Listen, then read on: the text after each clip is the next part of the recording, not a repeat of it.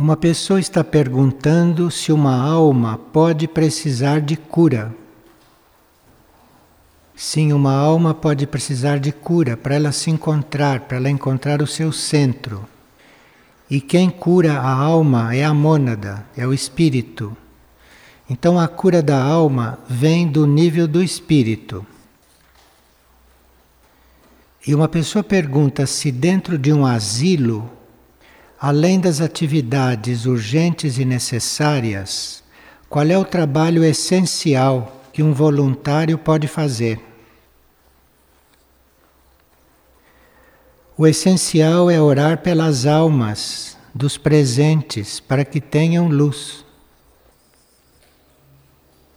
Uma pessoa sonhou que um cavalo branco veio ao seu encontro e a guiou até um lugar onde havia uma fonte cristalina. Então o cavalo branco entrou na água e se transformou numa mulher, que rapidamente seguiu pela água e entrou por uma gruta adentro. Então, o cavalo branco pode estar simbolizando a alma da pessoa, que veio dar um estímulo à personalidade. E a uma certa altura ele se transforma numa mulher porque é uma alma feminina. O cavalo é símbolo da alma, seja alma feminina ou masculina. Porque num plano mais elevado desaparecem essas duas polaridades separadas. Então a alma é masculina ou feminina. Quando ela se apresenta como um cavalo, ela já está numa fase de fusão. E uma pessoa pergunta se existe morte em vida. Quando o eu superior quer se desligar da personalidade, mas não chega o momento dele desencarnar, mas ele está muito insatisfeito com aquela encarnação, então ele pode sim se desligar parcialmente, não completamente, mas parcialmente. Há casos muito raros em que ele consegue sim se desligar completamente. E aí os corpos são tomados por alguma força estranha. Isso se chama então morte em vida. Mas isto é muito raro. E se nós podemos esclarecer a respeito do não uso do relógio despertador, porque as pessoas aqui fazem muito uso dele. Quando nós usamos despertador, os corpos sutis entram violentamente dentro do físico. E isto não é bom. Os corpos devem entrar gradualmente no físico, muito harmoniosamente, enquanto se dá o despertar. E com o despertador, eles entram violentamente todos de uma vez. E isto não é bom para a harmonia da pessoa logo que ela acorda. Quando nós criamos um bom relacionamento com o nosso corpo físico, quando nós temos respeito pelo nosso corpo físico e quando nós temos gratidão por termos um corpo físico onde podemos estar encarnados para servir ao mundo no plano físico, então o corpo físico, quando se sente bem, ele se relaciona bem conosco e o corpo físico tem a sua percepção. E ele percebe a hora que você deve despertar, ele sabe. E na hora que você deve despertar, ele dá o sinal. Isto seria o correto. Mas para isso acontecer, precisa que nós tenhamos um relacionamento correto com o corpo físico. Que ele não seja rejeitado, que ele não seja criticado, que ele esteja bem limpo, que ele esteja bem organizado, vestido corretamente, etc. Então, é uma questão de relacionamento com o corpo físico. E aí, com a inteligência dele, ele vai despertar na hora certa. Agora, uma pessoa está um pouco às voltas com magia. E ele quer saber como se livrar destas coisas que o estão acompanhando.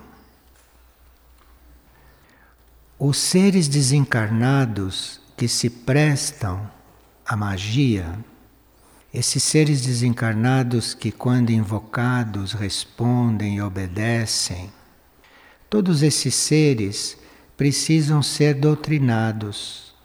Esses seres precisam ser instruídos. E existe no plano astral, não aqui, nem nos planos superiores, mas existem no plano astral seres a serviço que se prestam a doutrinar estes outros. E nós não precisamos lidar com isto. Quando nós estamos de alguma forma coligados com algo assim, nós podemos invocar uma hierarquia espiritual de cura. Existem hierarquias espirituais que cuidam disto. E esta pessoa pode invocar a hierarquia Padre Pio. E aqui uma pessoa passou alguns anos ou passa grande parte do seu tempo em um determinado país. E ela contraiu uma dor no pé esquerdo. Já fez exames neurológicos, até do cérebro, e todos os exames dão normais. Vocês já ouviram falar, não é? que vocês tenham mal, vão fazer exame, os exames dão normais e que as coisas continuam. Então isto tem outra causa, que não é física, por isso que os exames dão normais.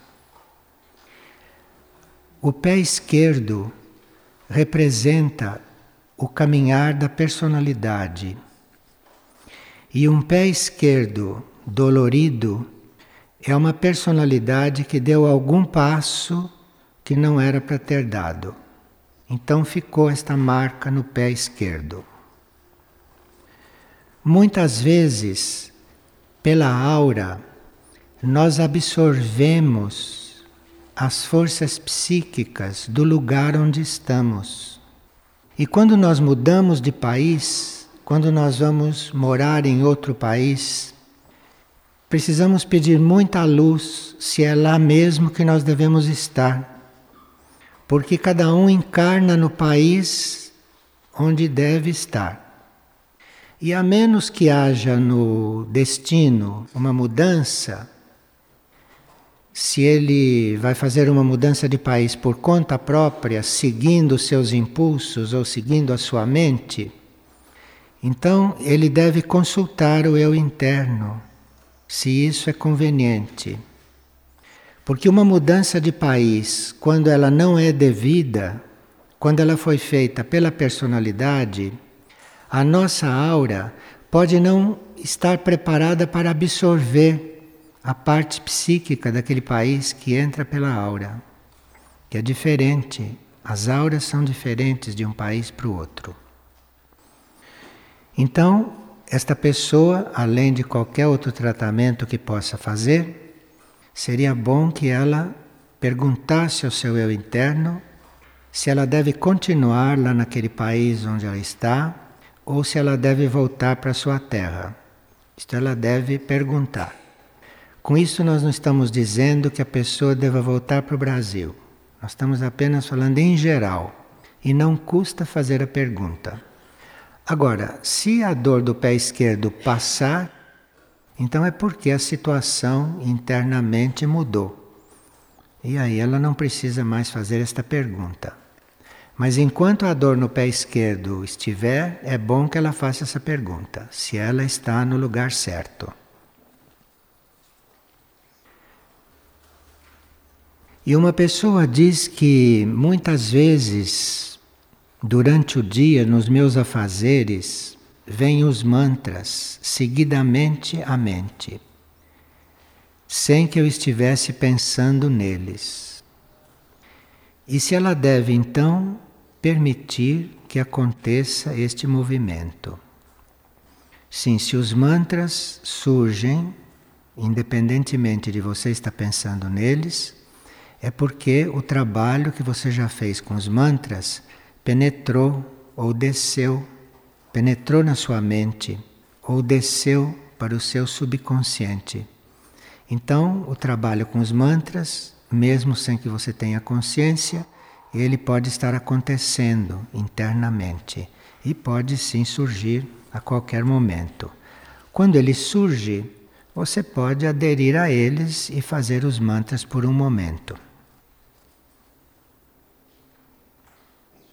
E uma pessoa diz que ouve CDs, que lê as preces da mãe, que lê os livros, mas que ela não consegue encontrar a sua forma de oração.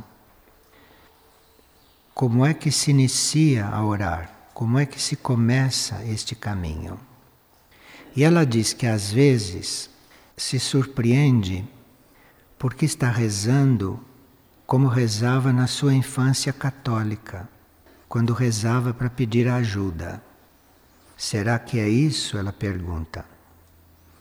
Então, o importante é que a oração seja sincera, não importa como ela é e para que, ela está sendo feita. E se emerge este hábito de você orar pedindo ajuda, porque você treinou isso na sua antiga crença, então é sinal que pode sim pedir ajuda. Só que você não precisa pedir ajuda como pedia na sua infância. Você pode pedir ajuda na sua linguagem de agora. Você pode pedir ajuda com as suas expressões de agora, porque aí você vai achar que a sua oração é real. Você está duvidando de que seja real ou não, porque você está usando uma fórmula que você usava na infância. Abandone todas as formas e faça o seu pedido à sua maneira, e aí você vai ver que é real. Uma pessoa diz que sente um chamado para estar mais perto de Figueira, mas que quando ela está aqui, ela deixa de cumprir com as suas tarefas numa casa que ela organizou longe daqui. E ela pede um esclarecimento. Será que aquela casa é mesmo um centro de resgate? Será que esta é mesmo a minha tarefa? Então, essas perguntas são típicas de uma pessoa que está em prova. Então, se a pessoa abre uma casa que ela acha que é um centro de resgate. E ela pergunta: será que é mesmo um centro de resgate? Será que esta é a minha tarefa? Então, isto é a pergunta de alguém que está em prova. Isto é a pergunta de alguém que é aspirante ao serviço espiritual. E se nós somos aspirantes ao serviço espiritual, nós teríamos que manter esta aspiração, alimentar esta aspiração. Porque se nós alimentamos a aspiração, a gente muda de ponto e não é mais aspirante. Se você mantém a sua aspiração, aí você se torna aquilo que se chama um discípulo em prova. Está sempre em prova. O aspirante tem essas dúvidas, é o aspirante que tem essas perguntas. O discípulo em prova, ele não tem mais essas perguntas, mas ele pode ter, por exemplo, a dúvida de que ele é adequado para fazer aquilo, mas não dúvida com respeito ao assunto. Ele tem dúvida se ele é adequado. Então ele é um discípulo em prova. E quando ele está em prova, nestes casos, ele é ajudado por uma hierarquia que está em contato a se manter na sua linha e a se manter na sua meta. Se ele se mantém na sua meta como discípulo em prova, que são provas mais sutis do que as provas do aspirante. Então, se ele se mantém em prova, então ele é ajudado a se manter na sua meta e se ele se mantém por um certo ciclo, por um certo prazo, enquanto ele está nesse processo, quando ele está firme, aí ele é um discípulo aceito. E as provas do discípulo aceito já são provas que começam a incluir provas de grupos, provas planetárias, etc. Já são provas mais amplas. Provas de um discípulo aceito já não são mais provas individuais que estão experimentando a pessoa, mas são outras provas. Só pode haver um centro de resgate com discípulos aceitos na sua coordenação. Não existe centro de resgate com aspirante nem com discípulo em prova. É preciso o discípulo aceito para aquilo ter energia de um centro de resgate. Agora, os membros podem não ser discípulos aceitos. Os membros podem ser aspirantes, discípulos em provas. Os membros podem ser até leigos. Mas a coordenação tem que ser pelo menos discípulo aceito. E nenhum discípulo aceito tem este tipo de pergunta, porque ele está já aceito. Isso é um bom esclarecimento e pode ajudar essas pessoas e pode ajudar esse grupo a estar mais na realidade. E estando mais na realidade, vão cumprir melhor a sua tarefa. Uma pessoa mandou aqui um trecho. Havia muitas cadeiras em um salão e poucas ocupadas por pessoas. Alguém perguntou ao instrutor por que a maioria das cadeiras está vazia. E o instrutor respondeu que muitos foram chamados, mas poucos foram os escolhidos. E a mesma pessoa ainda pergunta: quem é que vai fazer o trabalho dos que não compareceram? Ao que o instrutor lhe responde: vocês que compareceram é que vão fazer o trabalho dos outros. Então, é por isso que quando nós entramos em serviço, e entramos mesmo em serviço, não é? Não quando somos aspirantes ao serviço. Porque quando somos aspirantes ao serviço, qualquer coisa nos leva para outra coisa. Então, quando nós somos realmente aceitos no serviço, então nos cabe sempre, além da nossa parte, uma parte da dos outros. Porque aqueles que não comparecem e aqueles que não assumem, a parte deles é dividida pelos que assumiram.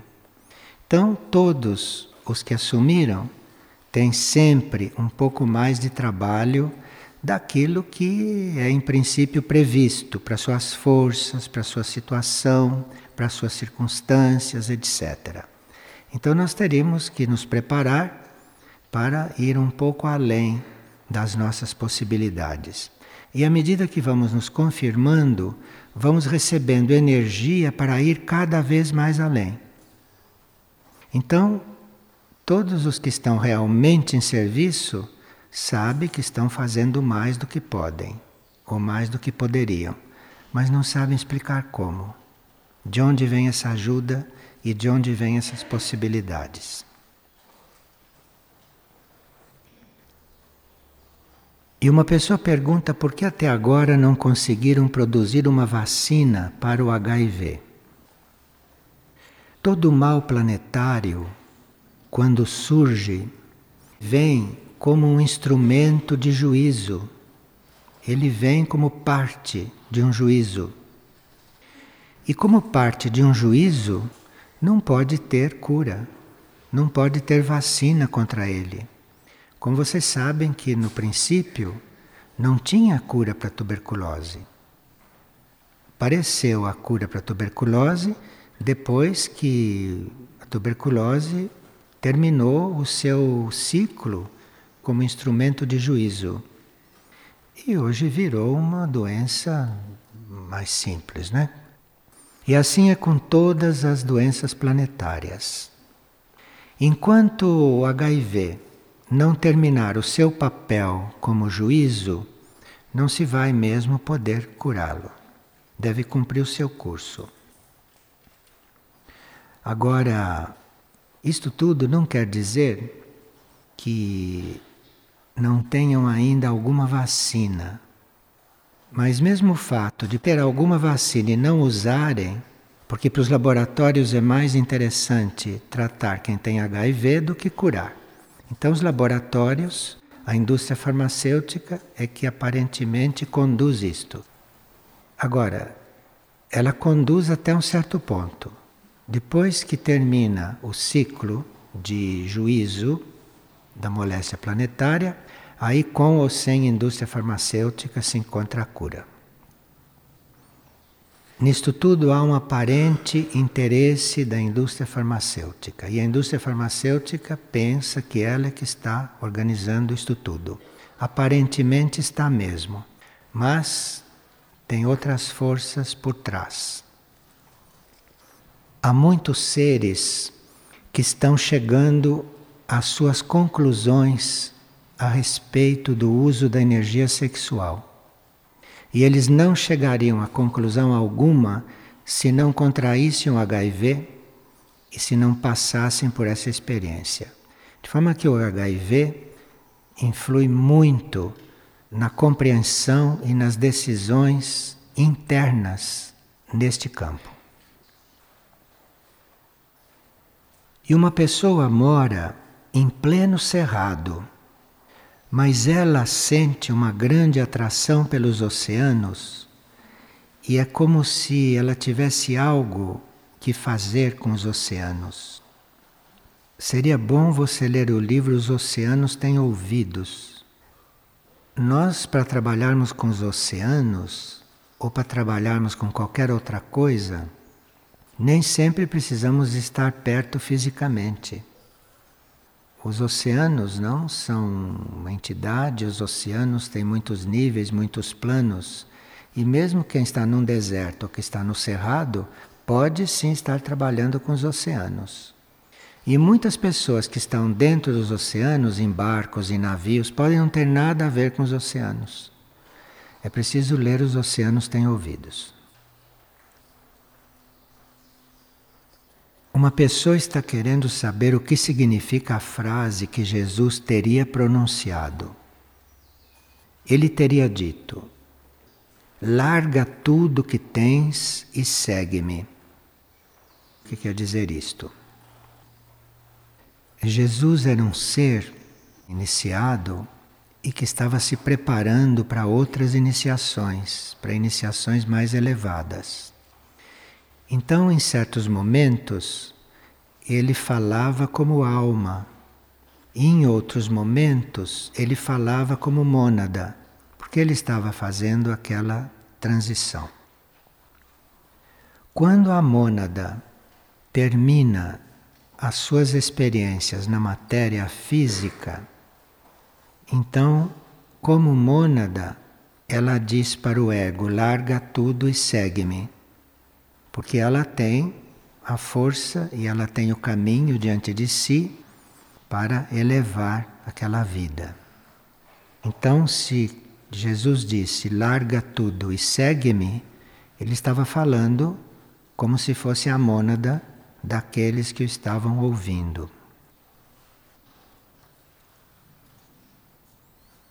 E uma pessoa diz que muitas vezes nós falamos sobre oração contínua como uma atividade positiva, mas que numa das últimas partilhas se disse que a nossa estrutura cerebral humana não permite uma oração prolongada.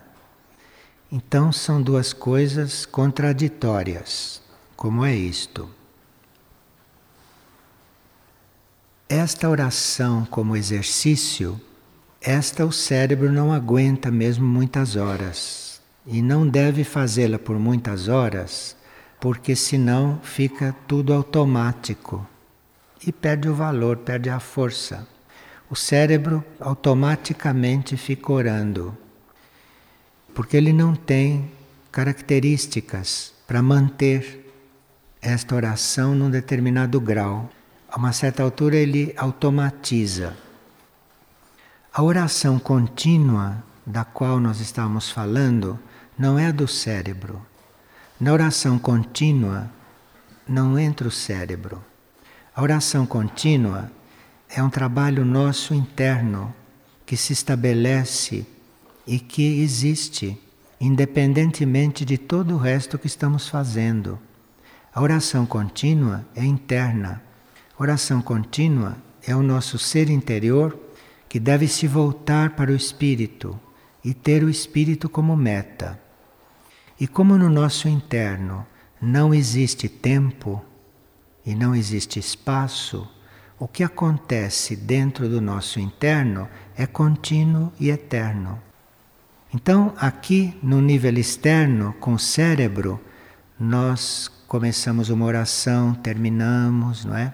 Temos que parar, fazer outras coisas, porque senão o cérebro automatiza ou fica cansado. Isto é uma realidade.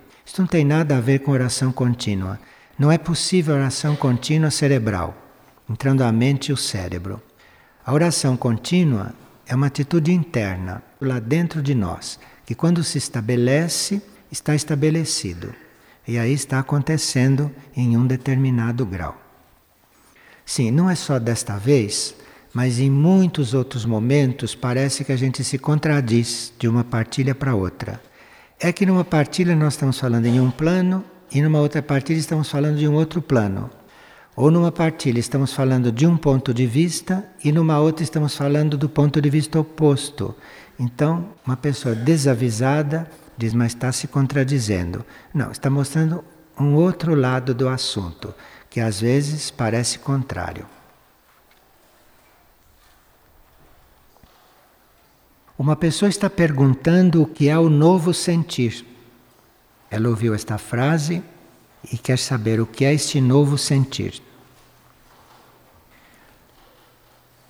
Este novo sentir não é o sentir do corpo emocional, não é o sentir do corpo astral, não é esse sentir emotivo. O novo sentir é um sentir intuitivo. É o sentir do coração, que é muito diferente desse sentir normal das pessoas. Quando uma pessoa diz eu sinto, ela está se referindo a esse sentir normal. E o novo sentir é aquele do coração. O sentir dos sentidos, esse sentir emocional, ele sente, você o segue e depois você vê que ele era errado que ele te prejudicou. Esse seu sentir humano, esse seu sentir emocional, ele vai te levando a enganos. E depois que você se engana com o seu sentimento, é que você vai ver como ele era ilusório. Ao passo que o sentir do coração nunca se engana. É um outro sentir. É esse novo sentir ao qual nós temos que chegar. Esse sentir do coração não diz respeito só a nós, o outro sim. Esse sentir do coração, ele sente os outros também. O coração sente um grupo, o coração sente um outro. E o coração coloca o outro, o grupo, tudo no mesmo nível que o nosso sentir. O coração é mais sábio. Então é esse o sentir que nós precisamos. Então eu sinto que devo ir embora. Não, quem está sentindo que deve ir embora é o seu nível astral, é a sua mente, é a sua personalidade. Você pergunte ao seu coração, e o seu coração pode dizer: vá embora, porque é melhor para os outros que você vá embora. Ou você fique, porque é melhor para os outros que você fique. E se você faz o que os outros precisam, você vai com isto receber. Assim é que fala o coração. O coração sempre chega onde tem que chegar, mas ele parte do outro. Isso é um novo sentir, que precisa treinar, né? Porque nós não estamos habituados com isso. Nos pensamentos do dia, nós temos sempre sementes deste novo sentir. Então, se nós nos dedicamos a esses pensamentos do dia, esse que a gente publica no Boletim de Sinais, nós vamos ter isto bem claro. E vamos fazendo até um processo, uma aprendizagem nesse sentido. Veja, ontem, por exemplo, esse novo sentir nos dizia: vive pelo coração, desenvolve tolerância e magnanimidade, e a nova consciência se fortalecerá em ti. Ontem foi um dia que nós tínhamos este pensamento: vive pelo coração, desenvolve tolerância. E vocês não imaginam quantos bilhetes eu recebi aqui falando de outros, que isto não serve, que aquele não sabe, como é que faz para arrumar isso. Não leram o pensamento do dia. Pensamento de hoje também fala do coração, fala do novo sentir. Sem que o amor mova o coração, as obras são destituídas de poder magnético. Então você pode estar fazendo uma coisa perfeita, de forma perfeita, mas se você não está fazendo com o coração, aquilo não atrai porque o poder magnético de uma obra depende se os colaboradores a estão fazendo com o coração. E quem está criticando o outro não está fazendo com o coração, está fazendo com a mente. É muito diferente de fazer com o coração. Nós podemos fazer uma coisa com a mente de forma perfeita. Podem até nos achar melhor do que os outros porque a nossa mente está ali corretamente. Mas isto não basta. Se for feito com o coração, pode não ser tão perfeito, mas tem magnetismo. E é o magnetismo que nós precisamos. Não é só a perfeição, não é só a correção. O coração é diferente da mente. E assim nós temos outros pensamentos que apontam o caminho do coração. O de amanhã, por exemplo, diz: grandes caminhos requerem grande compreensão.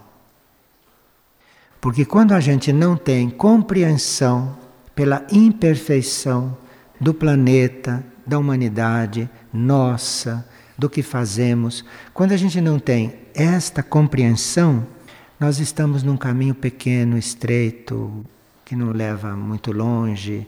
Não estamos no grande caminho, como se diz aqui. E claro que o coração compreende tudo, mas não quer dizer que ele aceite tudo. Não, isto fica implícito. O coração te diz também quando uma coisa não é para ser. Fala muito claramente. Então, o coração não quer dizer que aceite tudo, mas o coração compreende tudo. Compreende tudo, mas não aceita tudo, não.